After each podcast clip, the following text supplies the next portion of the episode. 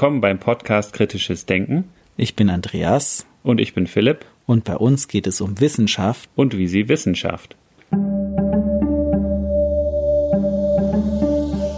In der heutigen Episode sprechen wir mit Marco Kovic und Nikhil Mukherjee. Beide Gäste haben einen engen Bezug zur Skeptikerbewegung. Marco Kovic war Präsident der Skeptiker Schweiz und Nikhil Mukherjee ist Teil des Wissenschaftsrats der deutschen Skeptiker der Gesellschaft für die wissenschaftliche Untersuchung der Parawissenschaften, kurz GWUP. Wir haben mit Marco und Nikhil darüber gesprochen, wie man ganz generell miteinander umgehen sollte, aber speziell auch innerhalb der Skeptikerbewegung und auch als Skeptikerin mit Nicht-SkeptikerInnen umgehen sollte.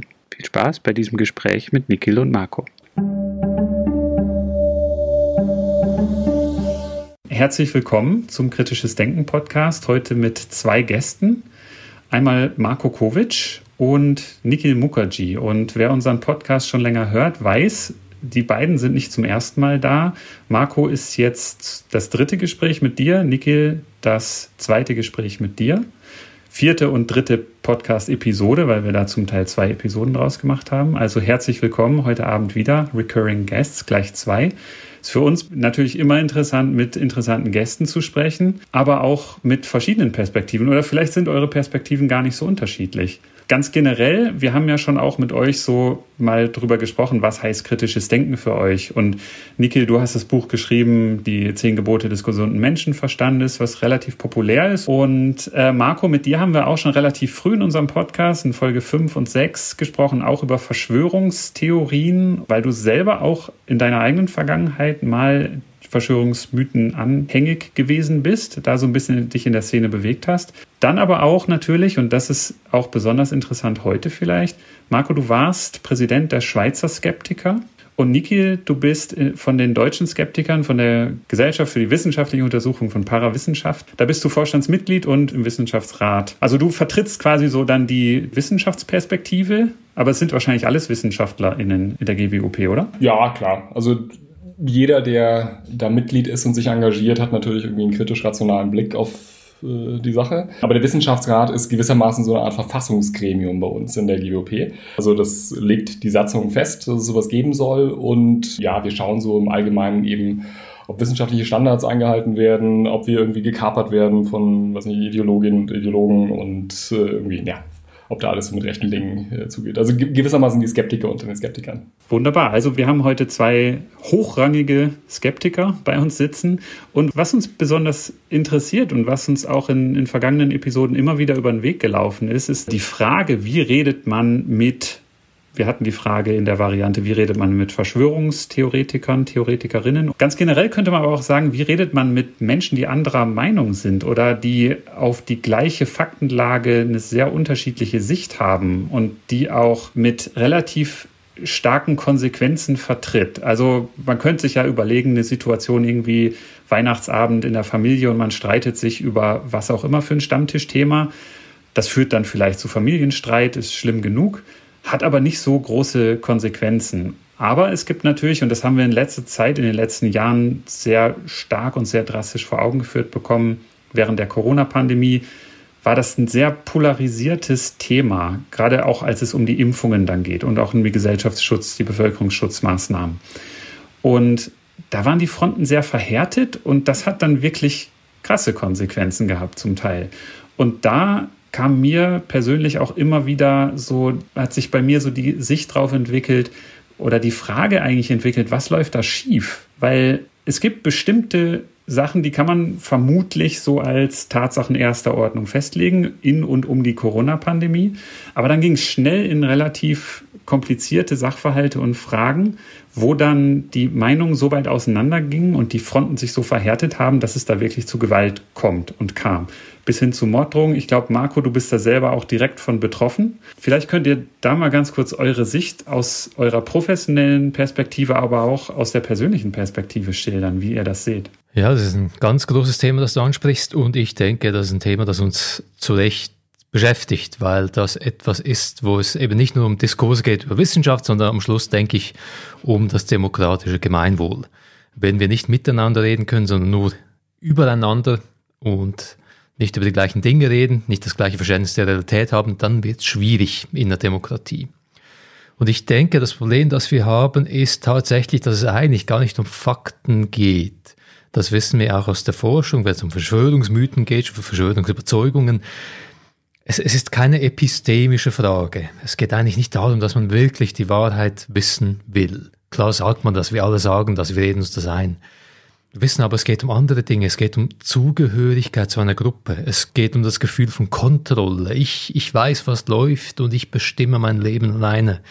Es geht um das Gefühl von ja, Gut gegen Böse, David gegen Goliath, all diese Motive. Es geht um das Gefühl von Antworten haben in Zeiten, die sehr ungewiss sind. Und das sind alles nicht in erster Linie Faktenfragen. Die Fakten, die kann man auf den Tisch legen, aber wir wissen, es funktioniert nicht. Und wenn man sie auf den Tisch knallt, wissen wir auch, hat das oft einen Backfire-Effekt dass die Leute das, was sie vorher geglaubt haben, noch stärker glauben. Also genau das Gegenteil dessen, was wir rationalerweise erwarten sollten, passiert. Und ich denke, darum ist die Diskussion, das ist so meine Sicht, nicht nur eine Faktendiskussion, so die klassische Skeptiker-Dinge mit Debunking und so, sondern wirklich eine Frage, wie erreicht man Menschen, wie erreicht man sie empathisch auf einer zwischenmenschlichen Ebene und wie kann man überhaupt das Gespräch starten? Mhm. Danke, Marco. Wie, wie siehst du das, Niki? Ja, es ist nicht, ist nicht so einfach. Also ich glaube, was man am Anfang machen sollte, ist so eine Art Analyse, worum geht's denn überhaupt? Also mit wem spreche ich und was ist eigentlich, würde ich mal sagen, mein Anliegen? Ich glaube, in vielen Gesprächen machen wir den Fehler, uns das nicht so genau zu überlegen und da kommt natürlich nur Mist raus. Ne? Also man spricht mit jemandem, der sich eigentlich vielleicht irgendwie nur was von der Seele reden möchte und möchte irgendwie von jemand anders hören, ich höre dich und ich erkenne an, dass deine Situation schwierig ist. Das können wir unseren Mitmenschen eigentlich ohne weiteres geben, auch wenn die ganz andere Auffassungen haben. Ne? Also wenn irgendjemand mit mir spricht, mir ging das jetzt vor kurzem so, ich hatte einen Vortrag gehalten in Bozen und da macht man eine lange Zugfahrt hin äh, von München aus und wieder zurück und auf der Rückreise habe ich dann eine ältere Dame gefunden äh, im Zug, die äh, war da irgendwie so hilflos mit ihrer, Ta also großen Tasche und so weiter, habe ich ihr geholfen und dann setzte sie sich neben mich. Da muss man eine Maske tragen, äh, auch bei, bei der Überfahrt durch, durch Österreich und sie hat das irgendwie demonstrativ abgelehnt. Da habe ich mir schon gedacht, so, aha, okay, gut, ich habe hier irgendwie meine Maske an. Mir kann auch nicht viel passieren dreimal geimpft. Aber mich hat irgendwie interessiert, was hat sie vielleicht für eine Geschichte. Ne? Und ihr Kind hat einen Impfschaden und ihr Mann hat mit ihr immer diskutieren wollen über evidenzbasierte Medizin und sie selber ist Feldenkreislehrerin. Naja, was macht man da? Also sie, ich glaube, sie hatte ein gutes Gespräch mit mir geführt, weil sie im Wesentlichen mir erklären konnte, was ihre Weltsicht ist. Und die hat mich total lieb gehabt. Das war, glaube ich, gut. Sie hat dann sich auch aufgeschrieben, ich habe ihr erzählt, ich schreibe auch manchmal ein bisschen kritisch über so ähnliche Themen, wie sie auch interessieren könnte. Sie war dann irgendwie offen und hat sich dann auch notiert, irgendwie, wie heißt das Buch und wie ist mein Name und so weiter. Ich gehe mal davon aus, dass sie wahrscheinlich das blaue Wunder erleben wird, wenn sie dann tatsächlich nachlesen wird, was ich so gesagt habe. Aber sie geht mit einem offenen Geist ran.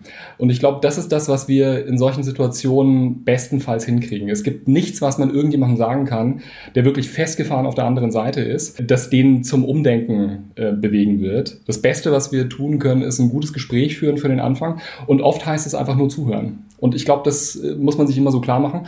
Und es ist natürlich was anderes, wenn ich jetzt irgendwie mit einer anderen Motivation rangehe. Also wenn ich zum Beispiel eine Partnerin und wir müssen irgendwie klären, wie geht man jetzt eigentlich vor. Ne? Also äh, zum Beispiel impfen wir das Kind oder nicht. Ja, dann muss natürlich alles auf den Tisch. Dann muss man natürlich auch erprobt haben, wie führt man solche Gespräche unter Umständen ist es auch echt schwierig, wenn man da so fundamental andere Auffassungen hat. Und dann gibt es wiederum Gespräche, wo man, äh, sage ich mal, vielleicht vor einem Publikum diskutiert. Da geht es mir gar nicht um den Gesprächspartner oder die Gesprächspartnerin, weil ich vielleicht irgendwie auch weiß, die Person kann ich überhaupt nicht erreichen und gar nicht überzeugen. Mir geht es ums Publikum. Dann sollte ich bestimmte Sachen beachten, wie beispielsweise, dass ich versuche, mich nicht aufs Glatteis führen zu lassen, dass ich nicht irgendwie auf Agitationen reagiere, dass ich äh, freundlich bleibe, dass ich erkennbar offen äh, bleibe, dass ich meine Fakten parat habe und so weiter. Ne? Und das sind eben also unterschiedliche Gesprächssituationen, an die ich unterschiedlich rangehen würde. Und ich glaube, der erste Trick ist wirklich, dass man sich selber klar macht, worum geht es eigentlich. Finde ich interessant. Also Marco, du hast gesagt, oft geht es ja gar nicht um die Fakten, sondern um das Befinden, die Zugehörigkeit zu einer Gruppe, die Identität und so weiter. Und so ein Stück weit hast du ja auch gesagt, gesagt, Nickel, eben je nach Kontext geht es um was anderes. Und an dem Beispiel hat man ja auch gesehen mit der Dame im Zug, dass es ja entscheidend ist, dass ich das Gegenüber ernst nehme und bereit bin auch zuzuhören, was ist da für eine Geschichte dahinter. Weil oft gibt es ja durchaus auch nachvollziehbare Gründe, Situationen, Ideen, wo man erstmal erkennen muss, wo kommt es her. Und es kann aber auch schwierig sein, eben dann in diesem Modus zu sein und das Gegenüber so entsprechend ernst zu nehmen auch, ne, wenn man jetzt mit solchen Sachen konfrontiert wird, die vielleicht irgendwie wirklich so ganz klare Fake News sind und dann nicht einfach zu sagen, das ist doch Quatsch. Interessanterweise ist es aber auch so, dass ich glaube, manche Leute glauben ihren eigenen Bullshit gar nicht. Es ist auch eine gute Technik, die habe ich übrigens von Andreas Erdmüller, falls er sich das anhört, hier schöne Grüße. Ein sehr äh, also fähiger Philosoph, der auch sehr klar schreibt, gerade ein Buch veröffentlicht hat zu Verschwörungstheorien. Also er empfiehlt einfach das zu wiederholen, was man gehört hat. Also beispielsweise die Dame bei der Zugfahrt hat gesagt, die Krankheiten werden durch die Impfungen eigentlich erst ausgelöst. Also wir hätten sowas wie Covid gar nicht, wenn wir nicht die ganzen Impfungen gehabt hätten. Und das habe ich ihr dann einfach irgendwie so gespiegelt und habe dann gesagt irgendwie so, aber haben Sie nicht irgendwie in den Nachrichten gehört, irgendwie es gab doch irgendwie diese Ausbrüche in China. Wie können Sie sich das denn erklären? Ne? Also das ist eine ganz gute Technik, dass man irgendwie das wiederholt, was man gehört hat und dann einfach irgendwie eine Rückfrage stellt. Und oft ist es so, dass dann eigentlich, weil ja eine Offenheit beim Gesprächspartner, Gesprächspartnerin da ist, dann zurückgerudert wird, so, aha, jetzt kommt eine kritische Frage zu dem, aber es ist jetzt nicht, um mich zu stellen. Und ich habe auch noch die Möglichkeit, da gesichtswahrend rauszukommen. Und jetzt korrigiere ich mal, was ich eigentlich da sagen wollte. Ne? Und das wird dann on the fly eigentlich umgestrickt, sodass dann eine rationalere Position rauskommt, als am Anfang da war. Ne? Wohingegen, wenn man total pusht, dann fliegt einem das unter Umständen um die Ohren, weil dann muss man eigentlich sein Terrain verteidigen. Ne? Was ist das eigene Terrain? Das ist ja auch noch eine Frage. Gerade wenn wir über Bevölkerungsschutzmaßnahmen jetzt beispielsweise in der Covid-Pandemie sprechen. Und Niki, du bist da noch relativ nah dran an dem Thema, also auch professionell aus risikoethischer Sicht. Aber wenn ich jetzt zum Beispiel mich auf den Bereich wenn wir jetzt über das SARS-CoV-2-Virus sprechen. Und ich habe auch meinen Doktor in, in einem Biologie-Labor gemacht. Ich würde mich trotzdem nicht befähigt fühlen, irgendwas Spezifisches über das Virus zu sagen oder über die Mutierbarkeit oder über das Spike-Protein, über irgendwelche Mutanten. Ich weiß generell einiges über Aminosäurewechsel und so weiter. Und von daher habe ich den Eindruck, und da können wir dann vielleicht noch ganz kurz über den Dunning-Kruger-Effekt sprechen, ich habe den Eindruck, ich weiß ungefähr, worum es da geht.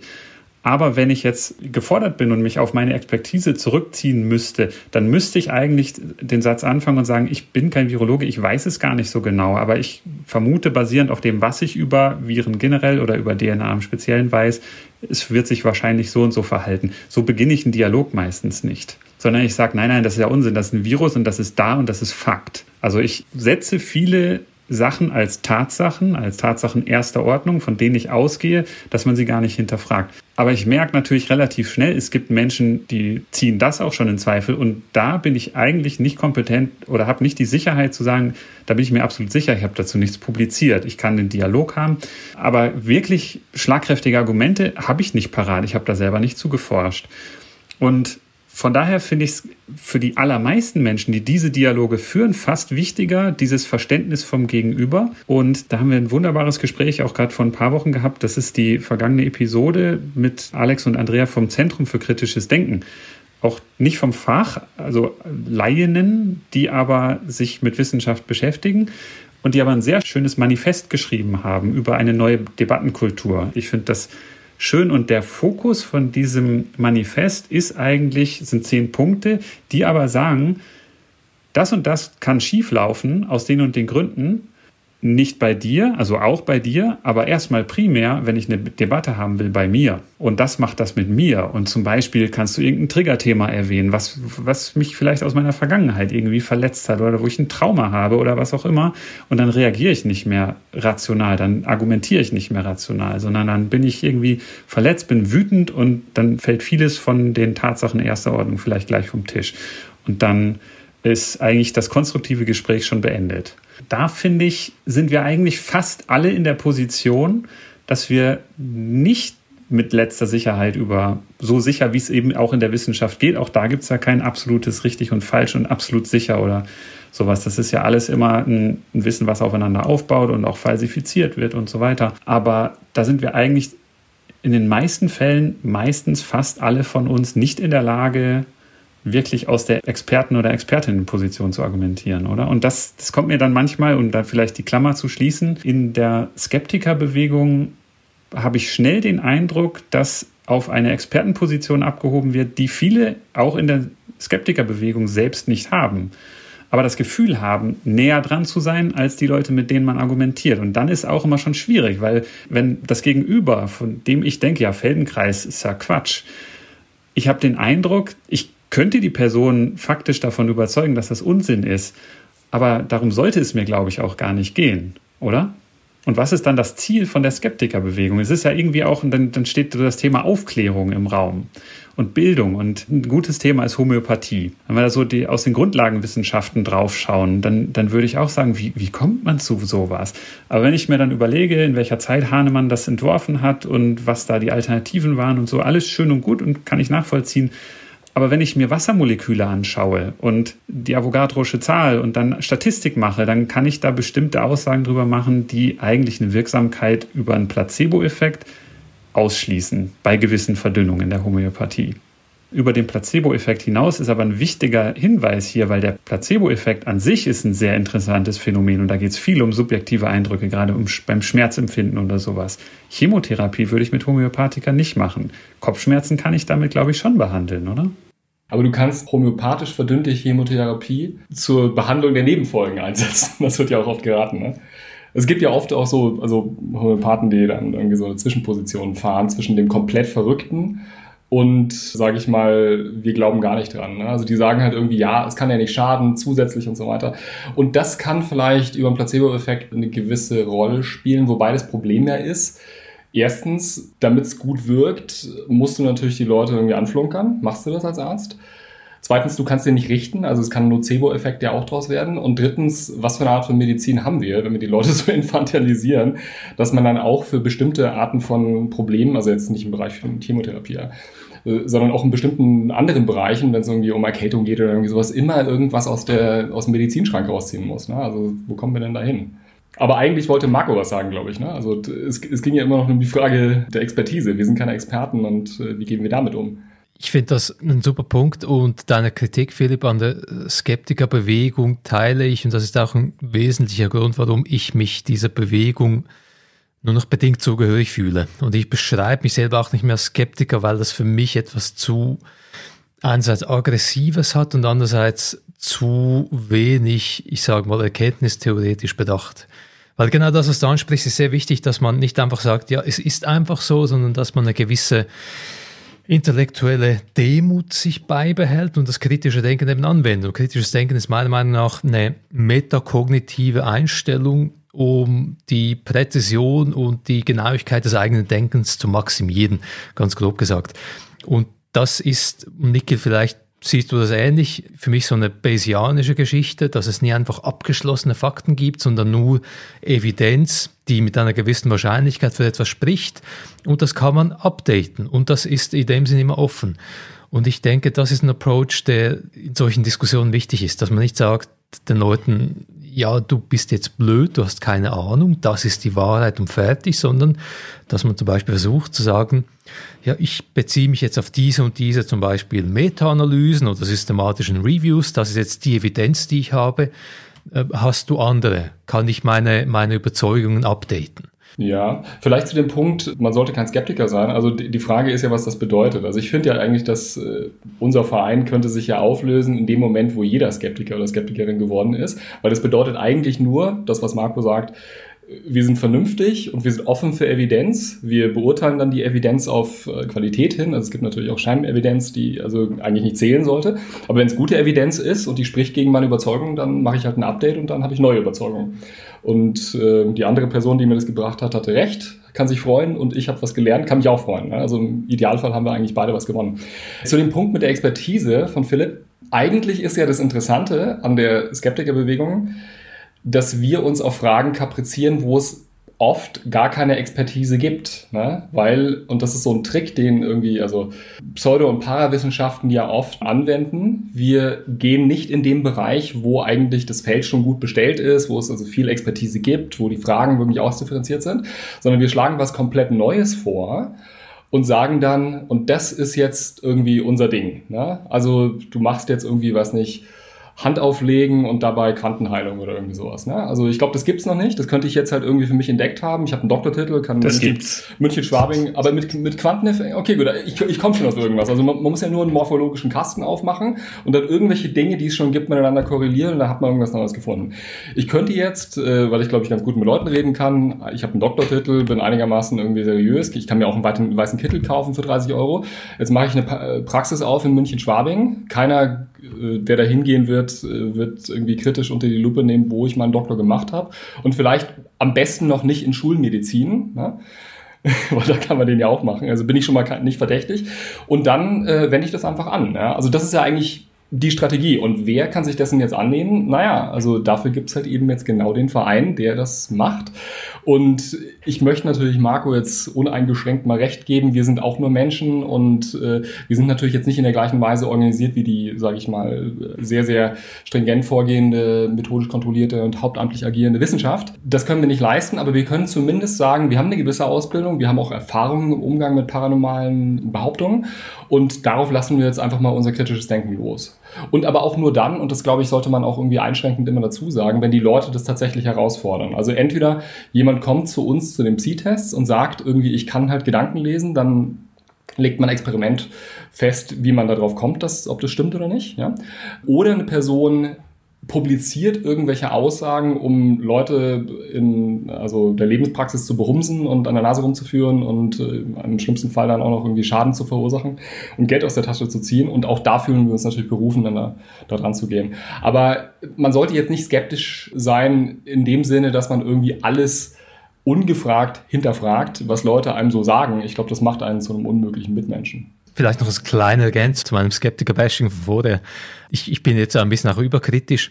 Ich denke, was die Bewegung gut macht und was sie meiner Meinung nach noch stärker betonen sollte, ist, dass es nicht darum geht, zu sagen, wie sind die Expertinnen und so ist es, sondern uns geht es darum zu fragen, wie kann man etwas herausfinden? Also wie kommt man zu Wissen? Nicht zu sagen, das ist das Wissen, sondern die Methode, wie man dazu kommt. Ich glaube, das ist eigentlich das, was die, die Bewegung richtig gut macht und was eigentlich sonst niemand macht, weil die Wissenschaft ist auf die Faktensuche in dem Sinn spezialisiert und das verständlich machen, wie das Ganze funktioniert, erkenntnistheoretisch und das kritische Denken und all das Zeug, das ist die große Stärke der Bewegung das braucht es heute mehr denn je.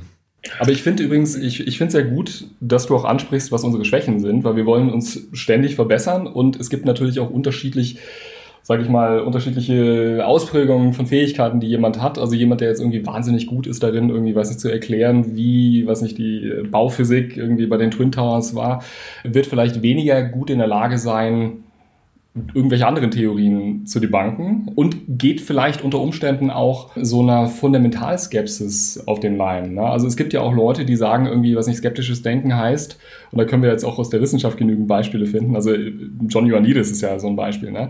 Also der hat sich eigentlich kapriziert, ne? also als Epidemiologe und äh, also sehr statistikaffiner Denker, auf das Debunken von irgendwelchen Behauptungen. Eins seiner einflussreichsten Papers äh, heißt ja auch Why Most Published Scientific Scientific Research Findings are false oder irgendwie sowas. Ne? Also zumindest irgendwie so der Idee nach. Ne? Und da zeigt er, dass eigentlich gegeben die statistischen Methoden, die man so anwendet in der Wissenschaft und dem Ausleseprozess man quasi notwendig dazu kommt, dass dann die Thesen, die vertreten werden, ja, weil die müssen ja irgendwie neu sein, ja, man, man braucht bestimmte, bestimmte Kriterien, damit es überhaupt akzeptiert wird und so weiter. Ne? Man hat einen File-Draw-Effekt, ja, negative Resultate werden sehr selten äh, veröffentlicht und so weiter. Ne? Und es gibt natürlich nur eine begrenzte Anzahl von Wahrheiten bei sehr, sehr viel Falschem, was man so behaupten kann. Ja?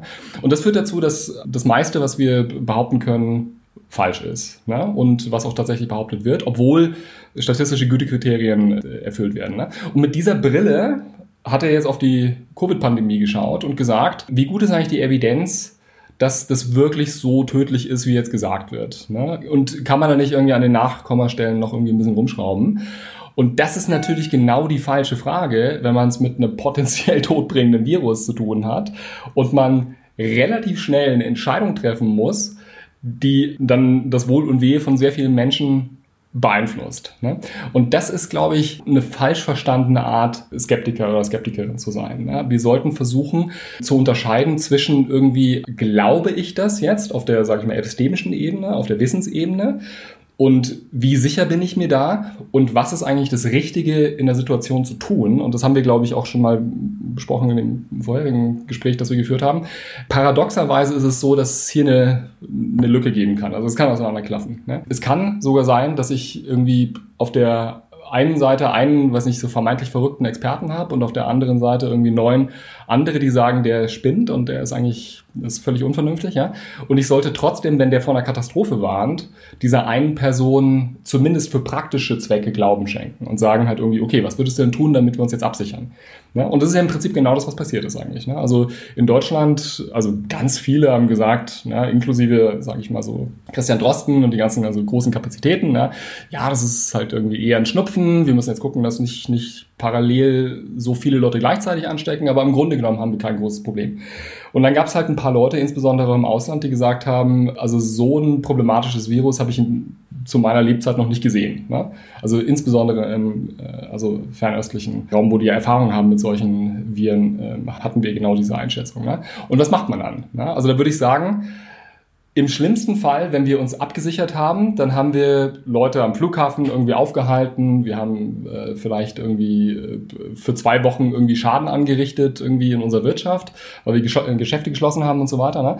Aber im im schlimmsten Fall, wenn diese Person recht hat und wir sichern uns nicht ab, dann ist es ein enormer Schaden, weil wir natürlich die Pandemie laufen lassen und dann sterben halt die Leute, die sterben ja vor allem, weil sie sich angesteckt haben am Anfang. Ne? Und dann schlägt halt die exponentielle Kurve zu und das war ja genau das, was wir beobachtet haben in anderen Ländern. Also da ist in Deutschland ja noch relativ glimpflich davon gekommen, in der Schweiz glaube ich so mittelmäßig und andere Länder hat es viel härter äh, getroffen als, als, als unsere Länder. Genau, also ich glaube, das muss man auseinanderhalten. Ne? Also was sollte man tun? Auf der einen Seite, da muss man andere Prinzipien walten lassen als auf der, sage ich mal, strikt theoretischen, epistemischen Ebene. Und Nickel, du bist ja auch im äh, wissenschaftlichen Beirat von der Hans-Albert-Stiftung und da geht es ja auch um so eine kritisch-rationale Betrachtung oder Einschätzung für die Politik, die Wissenschaft und die Gesellschaft. Das ist ja auch so ein bisschen das, was sagt die Wissenschaft der Politik oder der, der Wirtschaft was ist da die Evidenz, die geboten wird? Und Marco, du hast da ja auch Expertise. Du hast ja mal auch mit Ars Cognitionis so evidenzbasierte Unternehmensberatung gemacht als Konzept. Und da sehe ich auch so vor meinem inneren Auge, da gibt es Wissenschaftlerinnen und Wissenschaftler, die forschen oder die entwickeln Ideen, Konzepte, Theorien und tragen die an EntscheidungsträgerInnen heran. Zum Beispiel an Politikschaffende. Beispiel Corona-Pandemie. Und das Thema hatten wir auch kürzlich immer mal wieder. Wie kommunizieren Wissenschaftler und Wissenschaftlerinnen denn mit der Öffentlichkeit oder auch den Entscheidungsträgerinnen? Und da sind wir auch noch nicht irgendwie auf einen, auf einen grünen Zweig gekommen, weil die Wissenschaft, so wie die Wissenschaft funktioniert, hat meistens nicht als oder sieht sich selbst nicht in der Aufgabe, in den meisten Fällen mit der Öffentlichkeit oder mit EntscheidungsträgerInnen zu kommunizieren und die eigenen Erkenntnisse auch in diese Bereiche der Gesellschaft reinzutragen, sondern das ist mehr so eine Wissenschaftsbubble häufig. Das sind systemische Probleme in der Wissenschaft, würde ich sagen, und auch von Universitäten. Aber ganz genau das wäre ja dann wichtig, dass die Leute mit der Expertise auch die Kompetenz haben, das in die Gesellschaft, in die Öffentlichkeit, in die öffentliche Meinung, aber auch in die Politik reinzutragen und zwar auf eine Art und Weise, dass es klar ist, das sind Tatsachen mit einer bestimmten Wahrscheinlichkeit behaftet und dann aber, und da sieht sich selber die Wissenschaft ja nicht in der Aufgabe, diese normativen Fragen zu beantworten, sondern es sollte durch Evidenz informierte politische Entscheidungen geben aber wer, wer sagt das? Und das hängt ja dann auch sehr, denke ich, davon ab, wie passiert diese Kommunikation von Beispiel jetzt Christian Drosten mit Angela Merkel zu der Zeit. Wie reden die miteinander? Wie redet der Christian Drosten? Ich habe das nur mal im Podcast mitbekommen. Ich finde es toll, wie er Sachen erklären kann. Ich kann viele von den Dingen nicht im Detail einschätzen. Aber das habe ich mich immer gefragt. Wie, wie passiert so Politikberatung oder Unternehmensberatung, wenn sie evidenzbasiert ist und wie effektiv ist das? Oder sind dann die vielleicht Vier-Ohren-Modell von äh, einem, einem CEO von einem Unternehmen oder einer CEO. Mit was für einem Ohr hört die die Wissenschaftlerin und hört eigentlich nur das, was sie hören will, um bestimmte Sachen zu rechtfertigen. Wie gesagt, da, da bin ich noch nicht auf dem grünen Zweig. Das frage ich mich immer. Ich weiß nicht genau, wie das abläuft. Ähm, habt ihr da Erfahrung? Also am besten gleich die Beispiele aus der Unternehmensberatung, oder? Dazu. Das würde mich selber interessieren. Marco, da wärst du gefragt. Ja, ich, ich finde jetzt in der Unternehmensberatung nicht so interessant. Dort geht es halt ums Geld und die sind relativ offen halt, wenn sie irgendwie auch mathematisch arbeiten können mit Erwartungswerten und so, die können das gut verarbeiten. Die wollen Kohle machen. Aber ich, ich finde es schon wichtiger, was in der Politik läuft und da ich sag mal, ich bin jetzt da bei uns in der Runde aus der Schweiz und in der Schweiz hatten wir ein richtiges Debakel in der Pandemie. Wir hatten ähnlich wie in Deutschland eine Covid-Taskforce von Wissenschaftlerinnen aus unterschiedlichen Disziplinen, die knapp zwei Jahre lang den Bundesrat, die Schweizer Regierung beraten haben. Und das hat ganz und gar nicht geklappt. Im Gegenteil, da brach ein öffentlich ausgetragener Konflikt zwischen Regierung und dieser Taskforce aus. Und das war surreal auf eine Art, dass der Bundesrat sagt, hey, wir wollen auf die Wissenschaft nicht hören. Und da gab es wirklich auch die Vorgaben hinter vorgehaltener Hand, sie dürfen nicht mehr selbstständig öffentlich kommunizieren, also ziemlich desaströs. Und die, die Öffentlichkeit wurde natürlich verunsichert dadurch. Ja, jetzt haben wir eine Kakophonie von Stimmen, die einen sagen das, die anderen sagen das, die bekämpfen sich gegenseitig, also ist alles irgendwie nicht wahr und alles ist Bullshit. Das war ganz, glaube ich, ein wichtiger Faktor in der Schweiz, warum so viel, ich sag mal, maßnahmenkritisches Momentum aufgekommen ist. Und ich glaube, ein Faktor, der eine wichtige Rolle spielt, den hast du Philipp jetzt auch erwähnt, ist auch das Thema in Wahrscheinlichkeiten kommunizieren. Das hat, glaube ich, relativ schlecht geklappt. Die Taskforce hat mit Modellen gearbeitet, die halt probabilistisch sind, die gewisse Unsicherheitsintervalle haben, äh, Konfidenzintervalle, Kredibilitätsintervalle, wie auch immer. Aber in der Öffentlichkeit kam dann immer irgendwie nur an, ja, das ist die Prognose, so eine Punktschätzung. Und das ist halt nicht das, was die Wissenschaft auszeichnet. Und ich glaube, diese Übersetzungsarbeit, die ist essentiell. Und ich hoffe, dass wir in zukünftigen Krisen, und die werden leider kommen, auch weitere Pandemien, dass wir das besser hinkriegen. Und ist nicht auch eine Schwierigkeit? Ich denke immer, eine Taskforce ist ja schon mal ganz gut, weil sich dann diese Taskforce an sich erstmal eine Meinung bilden muss, die sie nach außen hin vertritt, während ähm, ich mir sonst einfach auch die verschiedenen Stimmen, die es ja in der Wissenschaft gibt und geben muss, dann jeweils nach dem, was am besten zu meiner pa Meinung passt, dann auswählen kann, was natürlich noch viel komplexer ist. Andreas und ich haben in, in, Folge 60 genau darüber gesprochen, Wissenschaftskommunikation. Da hatten wir auch schon mal mit, mit André Lampe eine Folge drüber. Aber was wir uns gefragt haben, was ist hirnfreundliche Wissenschaftskommunikation? So haben wir die Folge da auch genannt. Und was dahinter steckt, ist einfach die Annahme, Marco, du hast das eingangs gesagt, wenn ich mit VerschwörungsvertreterInnen spreche, wenn ich die Fakten auf den Tisch knalle, dieses auf den Tisch knallen, da hat es bei mir Ding gemacht, weil genau das passiert da häufig. Aus der Wissenschaft kommt, würde ich auch sagen, ja, ich habe das hier als Paper publiziert, das ist peer-reviewed und so, das ist alles nied- und nagelfest. Was in der Wissenschaftsausbildung fehlt, und das weiß ich jetzt selber so aus der hochschuldidaktischen Perspektive, da gibt es die Kompetenz nicht. Es steht zwar in jeglichen Qualifikationsprofilen für alle Studiengänge drin, dass die AbsolventInnen mit Laien und ExpertInnen kommunizieren können. Aber das wird nicht eingeübt. Das passiert nicht. Und da gibt es auch kein Feedback drauf, wie das wirkt, weil die Kommunikation mit der Öffentlichkeit passiert im Rahmen eines Studiums meistens nicht. Das heißt, ich habe da gar kein Gefühl dafür. Ich habe auch keine Möglichkeit, da Sicherheit zu gewinnen oder überhaupt habe auch nicht das Rüstzeug. Wie geht das? Wie kommuniziere ich? Was ist Kommunikation überhaupt? So eine basale Kommunikationsmodelle kenne ich als Wissenschaftler, Wissenschaftlerin im Normalfall nicht. Das heißt, ich beschränke mich eigentlich in der Wissenschaftskommunikation darauf, mit Kollegen und Kolleginnen bei den Konferenzen zu reden oder vielleicht mal irgendwie, wenn ich gefragt werde, in einem Wissenschaftspodcast mit jemandem spreche, dann über wissenschaftliche Themen. Aber da fehlt, glaube ich, in der Breite die Kompetenz auch von den Wissenschaftlerinnen und Wissenschaftlern, auch systemisch die Möglichkeit und die Wertschätzung und auch die Entlohnung und das Selbstverständnis, dass das Teil des Berufsbildes ist, eines Wissenschaftlers oder einer Wissenschaftlerin, mit der Öffentlichkeit zu kommunizieren oder auch mit Entscheidungsträgern und Entscheidungsträgerinnen. Habt ihr da Ideen? Die Frage ist natürlich, was die Frage ist. Ne? Also wenn wir darüber reden, wie könnte man das System besser machen, also jetzt aus der, sage ich mal, wissenschaftspolitischen Perspektive, dann würde mir dann eine Menge einfallen. Also zum einen muss man es natürlich irgendwie mit Anreizen versehen, dass man gute Wissenschaftskommunikation macht und das muss dann eben auch was zählen. Ne? Also wenn man beispielsweise sowas macht, was, was ihr jetzt macht, das sollte im Prinzip eigentlich für Wissenschaftlerinnen und Wissenschaftler auch attraktiv sein. Ja? Das ist mal die eine Sache. Und die andere Sache ist natürlich, dass man eben auch dann entsprechend auslesen muss unter den, also Bewerberinnen und Bewerbern für wissenschaftliche Positionen, diejenigen, die das gut können. Also das ist ja eine Fähigkeit, die jetzt nicht irgendwie jedem geschenkt ist. Also es gibt ja Leute, die jetzt irgendwie nur in ihren Zahlenkolonnen denken können und die man als extrovertiert klassifizieren würde, wenn sie dem anderen auf die Schuhe schauen, nicht sich selber. Das ist natürlich eine schlechte Voraussetzung, ja. Also es ist so ähnlich wie die Frage irgendwie, was, also wie kriegst du es hin, dass irgendwie, weiß nicht, du ein Team von guten, weiß nicht, Basketballspielern irgendwie sowas zusammenstellst, ne? Also es gibt irgendwie Leute, die nicht mit dem Ball umgehen können und es gibt Leute, die nicht groß gewachsen sind und so weiter und beide wären eben schlecht, wenn du so ein Team zusammenstellst. Aber es gibt Leute, die halt dafür geboren sind, ne? Und die haben bestimmte Eigenschaften, das, darauf musst du dann kritisch schauen und die auch systematisch auswählen. Ich glaube, so mit die wichtigste Eigenschaft ist eigentlich, dass man es auch gerne macht dann bereitet man sich vor, dann bei der praktischen Arbeit macht man sich dann eben auch Gedanken, wie würde ich das jetzt jemandem erklären, der da jetzt irgendwie noch äh, völlig uninformiert ist. Und äh, ich habe das selber gemerkt in meiner eigenen Arbeit, dass ich das immer wieder auch überdacht habe. Ne? Also ich habe gerne mit Freunden drüber geredet und mit meiner Mutter zum Beispiel, ja. Und sie war auch dankbare Abnehmerin, was das anging. Und dann ist mir aufgefallen, das würde ich auch ganz gerne machen. Es ist auch kein Unterschied, ob man das jetzt irgendwie, was nicht, im Fernsehen macht oder bei euch im Podcast. Das ist, glaube ich, somit die wichtigste Fähigkeit. Ne? Also Anreize geben und die richtigen Leute ähm, auswählen. Ich würde aber auch nochmal eine Lanze für die Wissenschaftsjournalisten äh, brechen, weil sozusagen die Fähigkeit von Wissenschaftlern, ihre Ergebnisse zu kommunizieren, ist, denke ich, wichtig und förderungswürdig.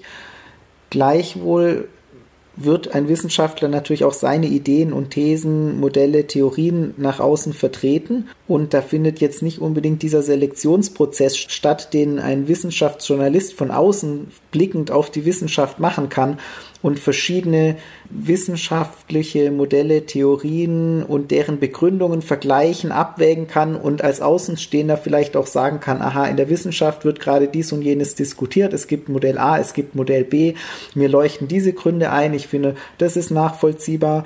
Und am Ende liegt wahrscheinlich die Wahrheit irgendwo dazwischen. Und so ist es dann nachher der Wissenschaftler mit den besten Kommunikationsskills, der vielleicht sich auch gut verkaufen kann, bestimmt nachher, was ist die richtige Theorie. Und das ist ja auch irgendwo eine schwierige Situation.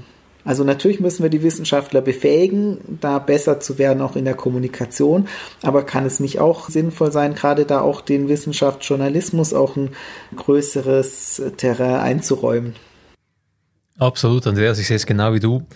Und das Problem ist leider in den letzten 30 Jahren, weiß man auch aus der Medienforschung, Wissenschaftsressorts bei, bei Medien, bei Zeitungen sind die, wo man am ehesten abbaut. Da sagt man, ja, die brauchen wir nicht. Da können wir ein paar PR-Meldungen reinnehmen von der Nachrichtenagentur oder so und die sparen wir uns ein, die Wissenschaftsredaktorinnen. Das ist wirklich eine Atrophierung, sagt man dem so, eine Ausdünnung des Wissenschaftsjournalismus, die, die meiner Meinung nach ganz gefährlich ist. Und das zweite, Nikhil, das hast du wirklich, glaube ich, perfekt angesprochen. Es geht wirklich um Anreize. Im akademischen System, wenn man Karriere machen will, dann, dann ist es halt so, dass man publizieren muss und wenn man Wissenschaftskommunikation macht, auch wenn man sie ganz toll macht, das bringt ja in der Regel wenig für die Karriere und ist wahrscheinlich vielleicht eher nachträglich, weil man halt die Zeit, die man fürs Kommunizieren investiert hat, fürs Übersetzen in die Öffentlichkeit, nicht aufs Publizieren gesetzt hat. Da muss man sich wahrscheinlich aus politischer Sicht oder wir als Gesellschaft überlegen, gibt es da Reformmöglichkeiten, Reformbedarf, dass wir halt auch Freiräume schaffen für diese Übersetzungsarbeit für die Öffentlichkeit, die ja doch auch essentiell ist. Weil ich glaube, dass je näher auch die Wissenschaft und die Wissenschaftlerinnen selber sind der Bevölkerung gegenüber, desto höher ist vielleicht auch das Vertrauen in die Wissenschaft, dass es nicht so eine Blackbox ist, oh, ich verstehe das nicht, weit weg, sondern mit, hey, das sind Menschen wie du und ich, die erklären uns das, die reden mit uns auf Augenhöhe. Das fände ich eigentlich eine coole Sache.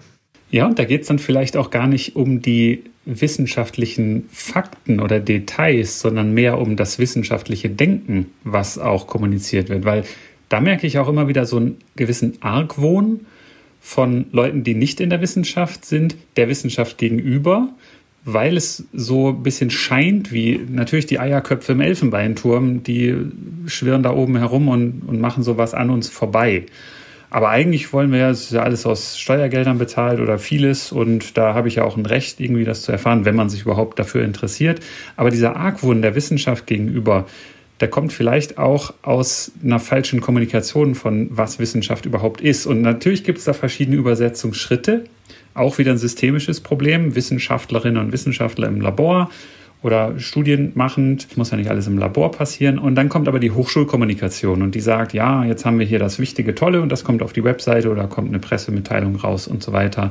Und dann gibt es Wissenschaftsjournalismus wiederum und dann gibt es die Medien, ob jetzt Social Media oder Fernsehen, äh, Radio, was auch immer. Und da gibt es so viele Übersetzungsschritte und die Sicht der Öffentlichkeit auf, was Wissenschaft ist, ist, glaube ich, manchmal doch relativ weit dran vorbei, was das ist. Und da hast du auch vorhin gesagt, Marco, dieses Bild von Probabilistik, von Sicherheit und von diesem Prozess auch, das, das ist nicht schwarz und weiß, sondern es sind Graustufen und die können sich auch mal komplett ändern und so. Das wissen wir ja auch.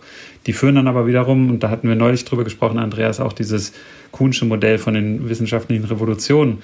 Das kann man so verstehen in der Öffentlichkeit jetzt, wenn ich nicht, nichts von Wissenschaft weiß. Ah ja, kann ja sein, wenn der da mit dem Aluhut sagt, irgendwie, doch, es gibt Quantenheilung, dann kann das ja sein, weil in der Vergangenheit war das ja schon mal öfter so. Irgendwie, das passiert ja immer wieder, dass da doch der wissenschaftliche Konsens, darüber hatten wir gesprochen, falsch war oder sich als falsch oder nicht ganz richtig herausgestellt hat. Das heißt aber ja nicht, dass alles, was wissenschaftlicher Konsens ist, wir haben das am Beispiel Klimaforschung besprochen, dass das notwendigerweise immer auch dann umgestoßen wird oder auch nicht immer komplett revidiert wird. Das ist ja meistens irgendwie so vielleicht zwei Schritte vor, einer zurück, drei zurück, fünf vor und so weiter. Es ist, die Richtung ist schon eine und dann in Gerhard Vollmachs Worten, wir irren uns empor. Also die Richtung geht nach oben. Es ist kein diffuser Prozess in alle Richtungen, alles kann und nichts muss sondern Wissenschaft hat ja schon eine Richtung. Und dieses grundsätzliche Bild an den einzelnen Tatsachen oder Schlagzeilen vorbei, sondern was ist Wissenschaft? Wie funktioniert Wissenschaft? Wie funktioniert der Wissenschaftsprozess? Und sowas. Wie wird Wissen generiert und was ist das überhaupt, dieses Wissen? Ist das, was in den Publikationen oder den Pressemitteilungen von der Hochschulkommunikation steht? Oder ist das was viel komplizierteres und diffuseres? Und da ist, glaube ich, auch das Schlüsselwort kompliziert. Weil da gibt's, das lässt sich mitunter nicht so einfach übersetzen. Oder ich muss vereinfachen. Da fühlen sich dann viele Wissenschaftlerinnen und Wissenschaftler nicht wohl, das zu vereinfachen, weil sonst kommen die Kollegen und sagen, was erzählst du da für ein Mist? Na, da habe ich immer wieder Christian Drosten im Ohr, wie er gesagt hat, ja, da wird jetzt die oder der Kollege wird mir da aufs Dach steigen, aber ich erzähle das jetzt mal so vereinfachen, irgendwie damit seinen Analogien, wie irgendwie jetzt die Pandemie wie ein Auto zu betrachten ist, mit Motor und PS und Reifenbreite und so weiter. Ist natürlich im Detail sehr stümperhaft, aber ein schönes Bild, in dem ich denken kann. Also es geht da eher darum, Denkbilder zu kreieren. Es gibt ja auch dieses Konzept Public Understanding of Science. Das ist ja mitunter im angelsächsischen Raum auch, sind das einzelne Stellen, die damit beschäftigt sind. Richard Dawkins zum Beispiel hatte ja eine Professur für Public Understanding of Science, wenn ich das richtig weiß. Und ich weiß jetzt nicht, ob er der beste Vertreter wäre, wirklich der breiten Öffentlichkeit in seiner doch manchmal recht aggressiven Art, aber vielleicht auch schon zynisch geworden wegen sehr viel, was da in seinem ganzen Leben passiert ist. Das ist vielleicht nochmal ein anderes Thema, aber eben dieses Konzept Public Understanding of Science ist etwas, was einen intrinsischen Wert hat, denke ich. Er war ja gut darin, Leuten zu erklären, dass sie Idioten sind. Ne? Richtig. That is an utterly stupid question. What is the evidence for that? Ja, yeah, das ist also, vielleicht hat er sich da keinen Gefallen, beziehungsweise er sich selber hat natürlich einen Gefallen getan, aber er hat vielleicht der Wahrnehmung der Wissenschaften zumindest in bestimmten Kreisen keinen Gefallen getan. Ne? Und die Frage ist natürlich, was ist da der Gradmesser? Also erreicht man die Leute, die sowieso schon vor einem klatschen? Das ist natürlich recht einfach. Da muss man im Prinzip eigentlich nur hart gegen die andere Seite treten. Das hat er also in Bravour wahrscheinlich erfüllt. Äh, Christopher Hitchens ist im Prinzip ja auch so einer, oder was ich, äh, Daniel Dennett und äh, Sam Harris, wobei, also die ja auch gewisse Probleme haben, ja, also alle miteinander. Nicht nur im Bereich der Kommunikation. Ich glaube, wichtig ist irgendwie aber auch, dass man vielleicht bei sich selber so ein bisschen anfängt. Also gar nicht mal die Frage irgendwie so, wir haben die Fackel der Weisheit und wir wollen die jetzt irgendwie an, sage ich mal, das Fußvolk irgendwie abgeben, sondern es gibt genügend Probleme in der Wissenschaft, bei denen wir gut mal anfangen könnten. Ja? Also Probleme, die ich oft habe, ehrlich gesagt, also und auch vor allem in letzter Zeit, ich bin jetzt gerade Teil eines Forschungsprojekts, wo wir uns äh, so ein bisschen anschauen, wie funktioniert eigentlich Wissenschaftsethik. Ne? Und da sprechen viele aus der Soziologie mit. Und das sehe ich mit Argwohn, weil die haben irgendwie so eine Brille, die sagen dann irgendwie, ja, du als Philosoph, du denkst halt irgendwie in dem Code logisch, unlogisch und ein Wissenschaftler denkt irgendwie in, kann man empirisch verifizieren versus nicht verifizieren und Politiker denken irgendwie in Macht und so weiter, dann denke ich mir halt irgendwie, okay, stimmt, das heißt aber nicht, dass jetzt irgendwie ein Argument, das ich einem Politiker äh, versuche zu, äh, zu vermitteln, dann irgendwie in Macht übersetzt werden muss oder irgendwie sowas, damit der das akzeptieren kann, sondern ich kann einfach sagen, sagen, das sind halt die Fakten. Und es gibt beispielsweise bestimmte statistische Konzepte, die man halt irgendwie verstanden haben muss, damit man zum Beispiel eine Pandemie managen kann. Ja? Also man kann ja jetzt irgendwie sagen, also ich fühle mich jetzt erinnert an ein Gespräch, das du geführt hast, Marco, mit, mit einem sehr ungläubigen Kollegen in der Schweiz. Ich konnte nur jedes zweite Wort verstehen, aber ich glaube, also die, die Grundproblematik war, der hat dir irgendwie sowas gesagt wie, Leute hatten Covid und sind gestorben. Es gibt auch Leute, die hatten weiße Socken an und sind gestorben. Ja? Und mhm es gibt halt genau eine Art, damit umzugehen. Und das heißt nicht, dass man dem jetzt irgendwie, wenn er Banker ist, dann muss man ihm Geld anbieten oder wenn er Politiker ist, dann muss man ihm an, also ein machtvolles Amt anbieten, damit man ihn überzeugt, sondern man muss halt verstehen, was ist Varianz und was ist Kovarianz. Ne? Also wie viele Leute sterben, die weiße Socken anhatten versus keine weißen Socken oder irgendwie sowas im Vergleich zu denen, die nicht gestorben sind. Und wie ist es bei Covid? Ne? Und dann stellst du halt fest, das ist ein Unterschied. Ja? Aber ja, es ist innerhalb der Wissenschaft schon problematisch, einen Konsens auf solche Fragen zu bekommen. Ja? Weil es eben sehr stark einen Einfluss gibt, wie gesagt, aus bestimmten, sage ich mal, eher problematischen Bereichen. Also die mögen ja auch Verdienste haben. Ja? Das ist jetzt irgendwie nur ein kritischer Punkt, den ich, den ich bringen möchte. Ja? Aber es gibt eine Auffassung, sowas wie die eine richtige Auffassung gibt es nicht. Oder die Wahrheit mit einem großen W, die können wir eh nicht finden. Ja? Und das hat sich wirklich in die Popkultur durchgesetzt. Ne? Also äh, häufig ist es so, dass Leute total erstaunt sind, wenn ich irgendwie als Philosoph ich spreche ja nicht als Philosoph, ja, sondern ich spreche einfach mit Leuten ne, und sage halt, was ich weiß oder vermeintlich weiß. Ja. Wenn ich sowas sage wie, dann stellt sich heraus, das ist nicht wahr, ja, oder das, äh, das hat so gestimmt, das ist wahr, ja, dann sagen sie, das ist doch total naiv zu glauben, es gäbe sowas wie Wahrheit, ja. Also das ist schon mal in den Leuten drin und das kommt aus der Wissenschaft. Und das halte ich für ein großes Problem. Ja? Also irgendwie die, das Denken, sage ich mal, wieder so ein bisschen auf den Boden zu bringen und zu sagen, was meinen wir denn eigentlich, wenn wir sagen sowas wie, das ist wahr oder das ist unwahr. Ja? Also du musst den Leuten irgendwie so wirklich greifbar machen, was das bedeutet. Ja? Also du suchst irgendwie deine Brille und gehst zum Auto und dann liegt sie auf dem Sitz, ja. War das jetzt wahr oder falsch, dass sie im Auto lag? Ich meine, du hast es ja selber überprüft, ja. Das ist halt die Wahrheit gewesen und zwar jetzt nicht eine, also umfassende Wahrheit, aber die, die absolute Wahrheit mit Blick auf diese eine Frage. Ja? Und ich glaube, so muss man erstmal den eigenen Laden so ein bisschen strukturieren. Also ich lasse da keine Gelegenheit aus, äh, auch also jemanden das eingängig zu machen. Wenn ich die Gelegenheit habe, ja, dann kommen oft so ein bisschen postmoderne Phrasen zurück, was mich dann frustriert. Ja. Aber ich glaube, das ist wichtig, dass wir das erstmal aufgeräumt bekommen. Ja.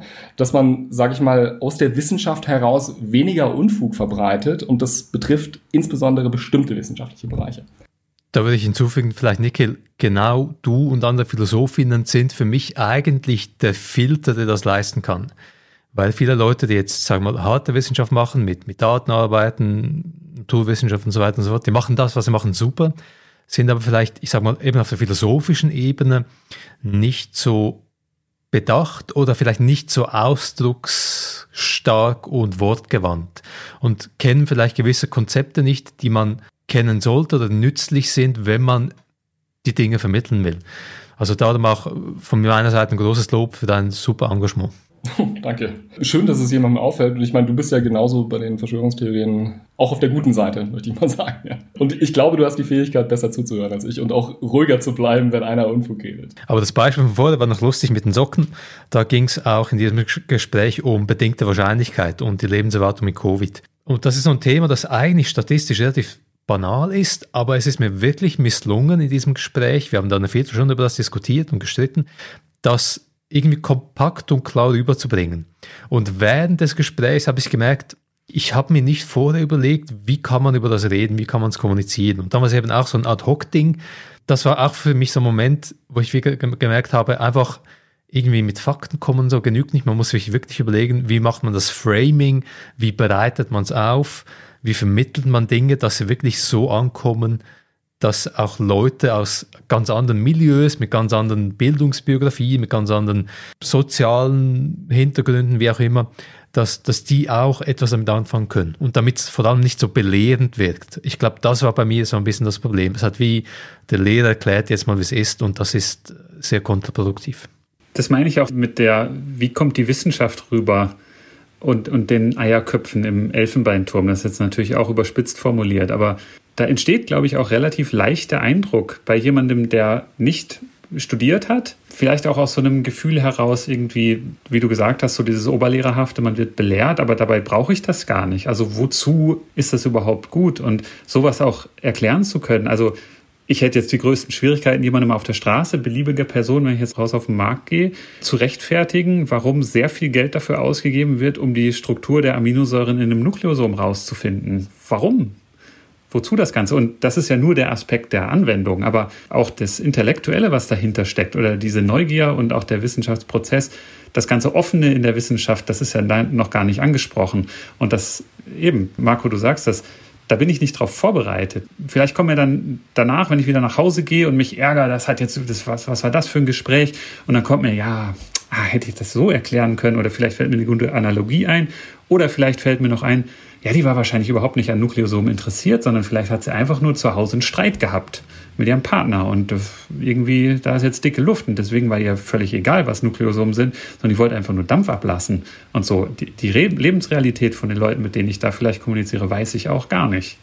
Und das hat mitunter ja einen riesen Einfluss drauf, wie ich was auch höre und wahrnehme. Und das ist mir vielleicht auch in der Kommunikation, da sind wir wieder bei dem Thema generell Kommunikation oder auch vielleicht das Vier-Ohren-Modell, wir hatten das am Anfang, Vier-Schnabel-Modell, sowas kann ich mir auch überlegen und die Kommunikation auf eine Art und Weise gestalten. Ich fand den Punkt auch noch, was du gesagt hast, Nikhil, mit dem Relativistischen, das ja vielen Leuten so bei Wissenschaft einfällt. Da gibt es ja auch verschiedene Ebenen. Eben das Beispiel, was du genannt hast mit der Brille, da können wir sagen, es ist doch wahr, die Brille war im Auto, einfach weil das ganz auch klar definierte Begriffe sind. Während jetzt im sozialpsychologischen Bereich zum Beispiel ist es wahr zu sagen, viele Deutsche sind arm, ja, oder dann wird es ja dann oft auch schwer, was bedeuten denn die Begriffe, die wir verwenden. Und dann gibt es verschiedene Perspektiven, aus denen man verschiedene Sachen betrachten kann. Und da gibt es ja schon Ebenen, die relativ klar sind, wo man sagen kann, das sind Fakten, das ist die Wahrheit. Und es gibt halt Sachen, wo man dann mehr darüber sprechen muss, wie sprechen wir über die Dinge, wie bezeichnen wir die Dinge, was meinen wir damit, wenn wir etwas sagen. Aber das kannst du als Philosoph wahrscheinlich eben noch besser nachvollziehen, wo da die Schwierigkeiten und Fallstricke sind, dass es dann nicht so aussieht, ja, die Wissenschaft, die reden doch nur eben, die sind in so einem Elfenbeinturm und weit weg von den Sachen, die eigentlich passieren. Also das ist ein super Punkt, den du ansprichst. Also wichtig ist ja eigentlich, dass wir erstmal festlegen, was das bedeuten soll, was wir sagen. Ja? Und dann kommt eben raus, wenn du Begriffe verwendest, also die man also auch typischerweise in bestimmten Wissenschaftsbereichen verwendet, dann äh, ist der Status dieser Aussage nicht irgendwie wahr oder falsch, sondern nicht mal falsch. Ja? Weil nicht mal irgendwie gesagt wird, wie man das denn irgendwie, weiß nicht, überprüfen könnte. Ne? Und also die Philosophie ist ja auch eine der hauptschuldigen äh, Disziplinen. Also viele von den Sätzen, die gesagt wurden, so in der abstrakten Metaphysik, also du kommst einfach nicht dahinter, was der Fall sein müsste, damit das irgendwie als wahr kategorisiert würde oder, oder auch als falsch. Ne? Und deswegen hat ja auch Popper gesagt, lass uns doch mal irgendwie darüber sprechen, wie wir dahinter kommen, dass sowas falsch wäre. Ne? Und dann können wir im Prinzip eigentlich rein deduktiv logisch irgendwie vorgehen. Also wir sagen eigentlich irgendwie immer, Wissenschaft trifft irgendwelche Allaussagen und dann finden wir irgendwie ein Gegenbeispiel und dann folgt irgendwie die Theorie muss äh, falsch gewesen sein. Ja? Und das ist so ein, eine Methode des Klärens unseres Denkens, die logischerweise dem Diskurs in der Sache vorgeschaltet werden sollte. Ne? Und ich glaube, indem man das macht, deprogrammiert man die Leute auch mit Blick auf diese Wahrheitsfrage. Ne? Dass man einfach sagt, irgendwie Wahrheit ist halt eine Eigenschaft von Aussagen oder Aussagensystemen. Also eine Aussage wie irgendwie die Brille lag im Auto ist wahr, wenn ich mache das Auto auf oder irgendwie sowas und irgendwo da liegt sie tatsächlich. Ne? Ich kann das unmittelbar feststellen. Und eine Theorie macht halt bestimmte Vorhersagen und so und äh, die kann man testen. Ne? Und das wollen wir doch irgendwie verstehen, wenn wir sagen, irgendwie, was nicht die Theorie ist wahr oder kann auch sagen, irgendwie trifft zu oder ist korrekt oder was auch immer. Ja? Es ist völlig unesoterisch. Man muss da jetzt nicht irgendwie, was nicht die, also die hohe Fackel der Weisheit da irgendwie was nicht empfangen haben, um irgendwie diese Begrifflichkeiten zu interpretieren. Und ich glaube, ja, wo wir über Wissenschaftskommunikation schon sprechen, also es geht vor allem darum, dass man die Leute so als Partnerin oder Partner eigentlich versteht und denen auch irgendwie begrifflich macht oder greifbar macht, wie die selber mitmachen könnten, wenn sie denn wollen würden und genügend Zeit hätten und auch vielleicht im Idealfall dafür bezahlt würden. Ja? Also einfach so, ja, wir machen jetzt Folgendes, um rauszufinden, ob das stimmt. Und dann machen wir dieses und jenes. Und es kann aber sein, dass wir uns da geirrt haben und das Experiment ist irgendwie falsch gelaufen und so weiter. Ne? Und es ist im Prinzip ein spielerisches Vorgehen eigentlich. Ne? Und das ist eigentlich die Methode der Wahl bei jeder Art von empirischer Untersuchung. Ne? Erstmal klären, was wir, was wir überhaupt meinen, dann irgendwelche Kriterien festlegen, dann die überprüfen und so weiter und uns dann streiten, ob die Linse irgendwie einen Fleck hatte oder irgendwie sowas oder das Kabel vom Computer irgendwie richtig angeschlossen war, als wir die Messung gemacht haben und so weiter und so fort. Ja. Und das ist Wissenschaft. Das, das war es im Grunde. Niki, das war jetzt auch das perfekte Schlusswort. Ich denke, das war es dann auch für diese Episode. Wir haben ein interessantes Gespräch angefangen. Ich glaube, wir könnten, denke ich, hätten wir die Zeit und Muße und müssten nicht verschiedenen anderen Verpflichtungen noch nachgehen, zum Beispiel Kinder ins Bett bringen, könnten wir dieses Gespräch noch stundenlang weiterführen. Ich weiß nicht, ob wir irgendwann auch zu konkreten Ergebnissen kämen. Ich glaube, das sind ganz viele Fragen, die noch unbeantwortet sind, die sich jetzt aber auch aufgetan haben. Und ich hoffe, dass wir auch vielen Menschen in der Skeptikerbewegung ein bisschen Denkfutter geliefert haben, um auch die eigene Perspektive nochmal kritisch zu hinterfragen. Nicht mit dem aufzuhören, was sie machen, sondern vielleicht auch nochmal eine andere Brille drauf zu sehen. Oder auch diese, Marco, du hast es angesprochen, diese intellektuelle Demut nochmal zu praktizieren und vielleicht doch den Zeigefinger mal in der Hosentasche zu lassen oder mal aufs Spiegelbild zu zeigen und sagen, das hast du jetzt nicht so gut gemacht, du da im Spiegel. Und ich hoffe, vielleicht haben wir dann auch in Zukunft nochmal die Gelegenheit, das Gespräch weiterzuführen. Uns wird es auf jeden Fall freuen. Auf jeden Fall bis hierher schon mal vielen Dank, Marco und Nikil, für eure Zeit. Danke. Hat uns sehr gefreut, euch beide zu sehen. Vielen Dank fürs Zuhören. Wenn euch die Episode gefallen hat, dann empfehlt uns gerne weiter und gebt uns eine 5-Sterne-Bewertung auf dem Podcast-Portal eurer Wahl. Folgt uns auf Twitter, liked uns auf Facebook. Wir freuen uns über Kommentare und Feedback von euch. Und Möglichkeiten, den Podcast zu unterstützen, findet ihr auf der Website.